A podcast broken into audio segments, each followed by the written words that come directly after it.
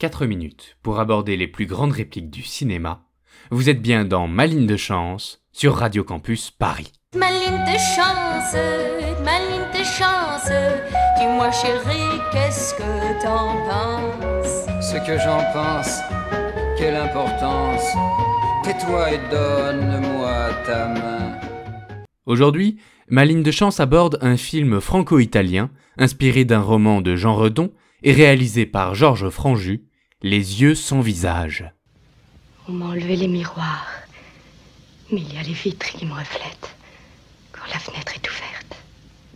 Il y a tout ce qui brille. La lame des couteaux, le bois verni. Ma tête me fait peur. Mon masque me fait plus peur encore. Ma tête me fait peur. Mon masque me fait plus peur encore. Cette réplique d'Edith Scobb nous a donné à penser. Et voici notre interprétation, subjective bien sûr, de cette trouvaille des scénaristes Pierre Boileau, Pierre Gascard, Thomas Narcejac et Claude Sautet.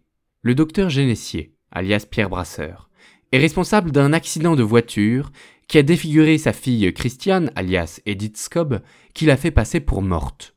Le docteur, ainsi que son assistante Louise, alias Alida Vailly, ont comme ambition de donner une nouvelle figure à Christiane.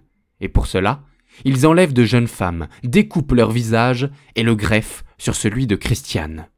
Seulement celle-ci, en attendant la fameuse greffe, est désespérée et n'en peut plus. Elle n'ose plus se regarder. C'est l'occasion de sa tragique réplique. Qu'est-ce qui fait peur à Christiane? Sa tête, c'est-à-dire son visage défiguré. Ce qui lui fait encore plus peur, c'est son visage recouvert d'un masque lisse. Comment comprendre une telle peur Le philosophe et sociologue Georg Simmel s'intéresse dans son ouvrage La tragédie de la culture à la signification esthétique du visage. À ses yeux, le visage est la marque de la singularité. Mon visage est ce qui me différencie des autres corps, des autres humains.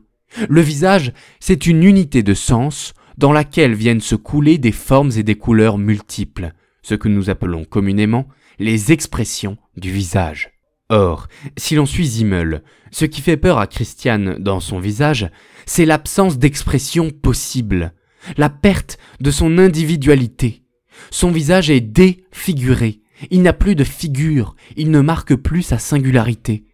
Quant au masque, il est lisse, sans expression, il est anonyme, il ne renvoie en aucune façon à l'individualité de Christiane.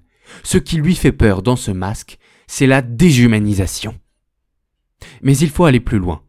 Ce n'est pas seulement que le masque est déshumanisé, c'est surtout qu'il recouvre son visage, qu'il le cache. La défiguration réelle est voilée par le masque. Autrement dit, le masque rend encore plus inconnu à Christiane son propre visage. Le visage est le lieu de la familiarité par excellence.